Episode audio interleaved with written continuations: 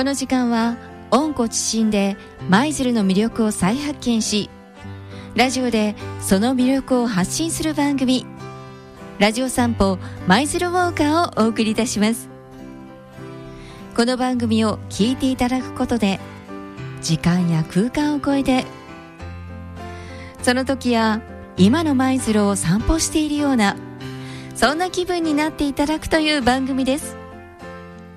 知られざる舞鶴の魅力ディープ舞鶴をさまざまな視点で発信してまいります。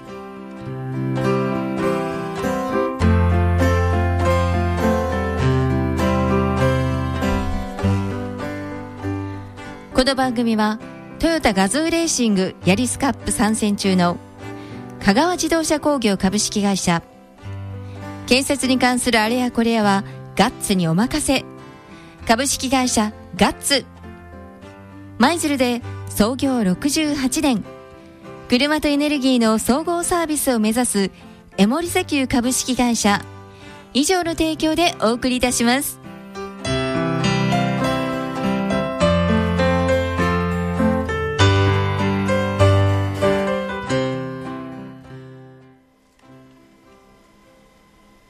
改めまして皆さんこんにちは。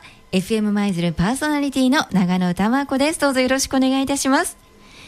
えそしてこの番組のレギュラーゲストもう皆さんおなじみですね。舞鶴で様々な観光ガイドでご活躍中の柴田学さんです。柴田さん今日もよろしくお願いします。はいよろしくお願いいたします。えさて毎回楽しみにしております。今日のお話は？今日はね舞鶴市の北東って言いますからね、はい、あの大浦半島の日本海に面する美浜地区というところのね、はい、集落で尾鷲地区にね伝わるお話なんですよ。はい、東と西と南、はい、この3方向をね実は山の根に囲まれた1キロ四方のね平野部なんですけどもね、はい、この若沢に面する尾鷲にはね実は将来船送りというね、はい、行事があるんですよ。今でもある行事なんでしょうか？はい。で子供組というね、組織がね、うん、将来船という船をね、製作して、そしてお盆のね、行事を行う、古くから伝わるね、行事なんですよ。その伝統ある行事なんですね。で、お盆でね、各ほら、お家に帰ってきたご先祖様とかね、はい、仏様、これをですね、この船に乗せて再び送り返す。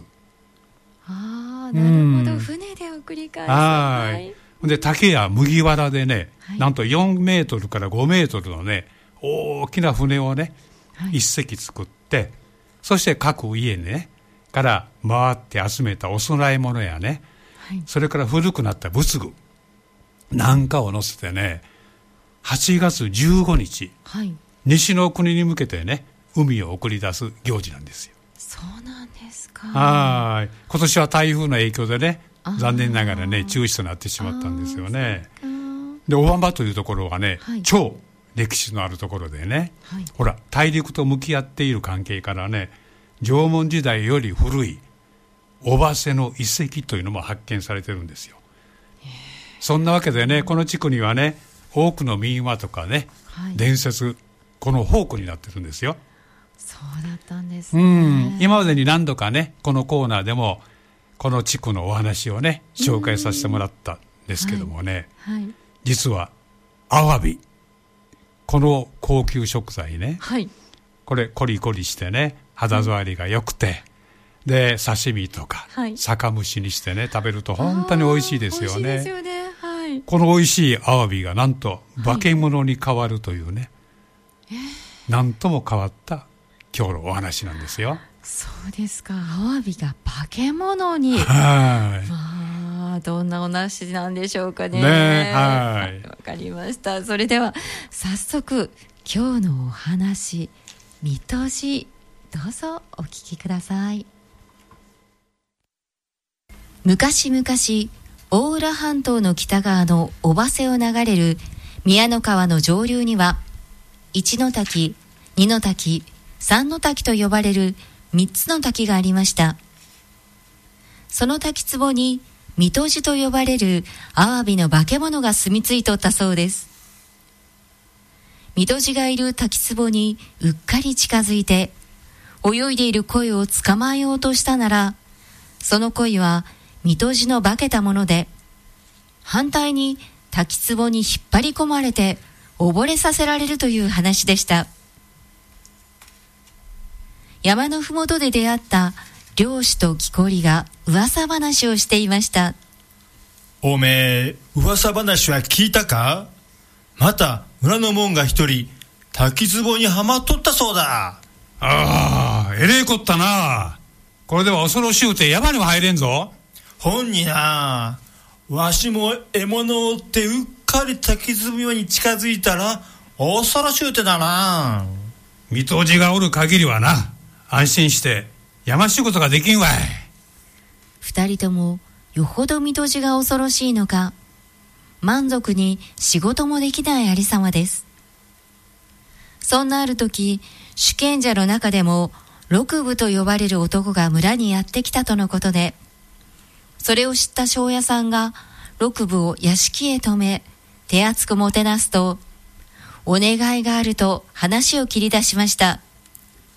知っておられるかは知らんが、実はこの山奥に、糸地というアワビの化け物が住み着いておりましてな。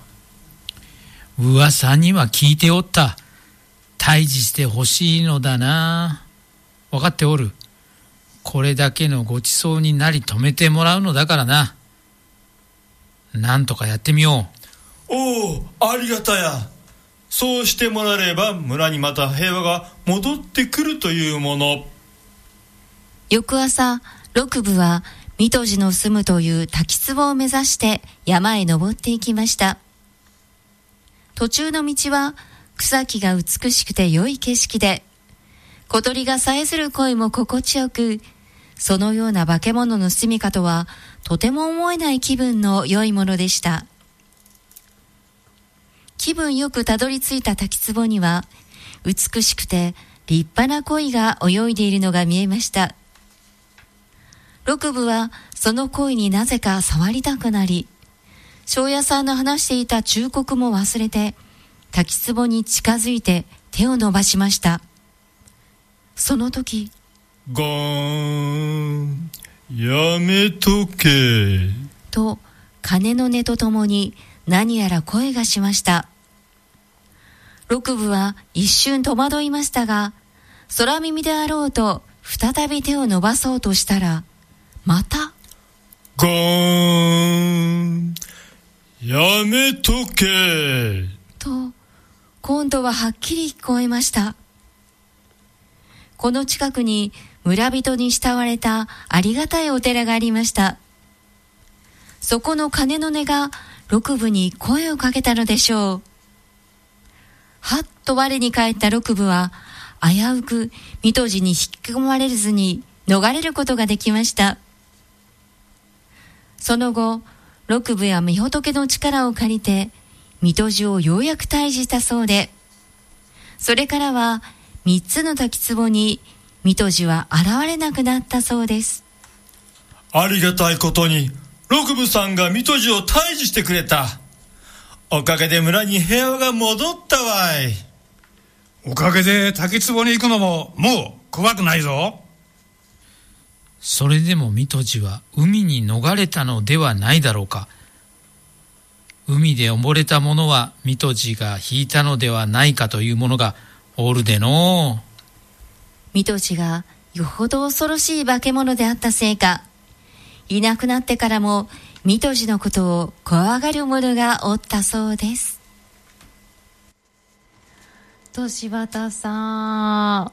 はい、こんなお話でした。ね、はい、大変なアワビの化け物ね、うん、水戸寺でしたよね。で、このね、水戸寺の正体、はい、ね、これはね、漢字でね、水の刀の字、自分の字と書いてね、はい。はい、読んだのではないかってにこう言われてるんですよ。はい。で、本来はね、水を管理する、巫女さんの親分であろうかとか、はい、から水の神様とも見られていたとね、思われるそうなんですよ。うん。で、この宮の川のね、先ほどのお話の水源、三の滝あたりにこの神さんが住んでいてね、はい、村の飲み水とか田んぼの水、うん、それから、えー、海の管理者なんかでね、はい、あったというふうに言われてるんですよ。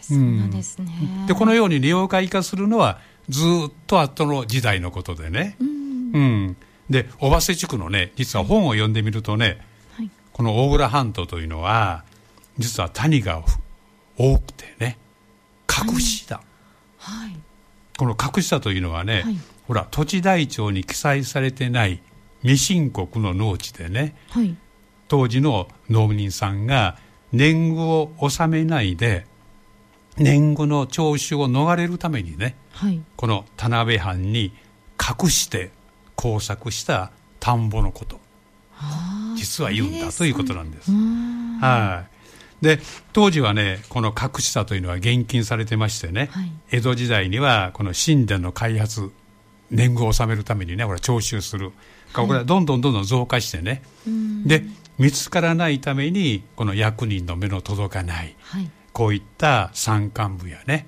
谷間に多く作られたということなんですよ。そうなんですね、うん、結局田辺藩としてはね収入源になるこれがねうん、現金してたんですけども、うん、過酷な年貢にあえぐね農民なんかは生きる手段であったのでね、うん、やっぱり消滅することはなかったと言われてるんです。そうなんですね、で田辺藩のこの見張り役にこの隠し体が見つからないように恐ろしいこんなお話を作ってね、はい。うん、そして田んぼに近づかないように。アワビの化け物の話が出来上がったのではないか。というふうに書いてありました。ね、でこのようにね村人のね、願いを伝えるためにね東本清掃するこう苦心した様子がね、はい、今日のお話のように民話として、はい、伝承の形としてねこの現在に残されているのが今日のお話だったんじゃないかな、ね、というふうに思ってます。うなんかね本当あのこういうね民話を聞くとなんかもう昔をね思い描くような、ね、そんな感じになってますよね。そうですよね。はい。もうあっという間にねもう柴田さんも本当に毎回時間がね過ぎていってしまうんですけれども、またねぜひ次回はどんなお話がやってくるやらね、ぜひね本当に楽しみですね。はいお待ちくださいね。ではまたぜひ次回もどうぞよろしくお願いいたします。よろしくお願いいたします。この番組はトヨタガズーレーシングヤリスカップ参戦中の香川自動車工業株式会社。建設に関するあれやこれやはガッツにお任せ。株式会社ガッツ舞鶴で創業68年車とエネルギーの総合サービスを目指すエモリ石油株式会社。以上の提供でお送りいたしました。柴田さん今日も本当にありがとうございました。ありがとうございました。また次回のお話楽しみにしましょうね。はいお待ちください。ありがとうございました、ありがとうございました。さようなら。さようなら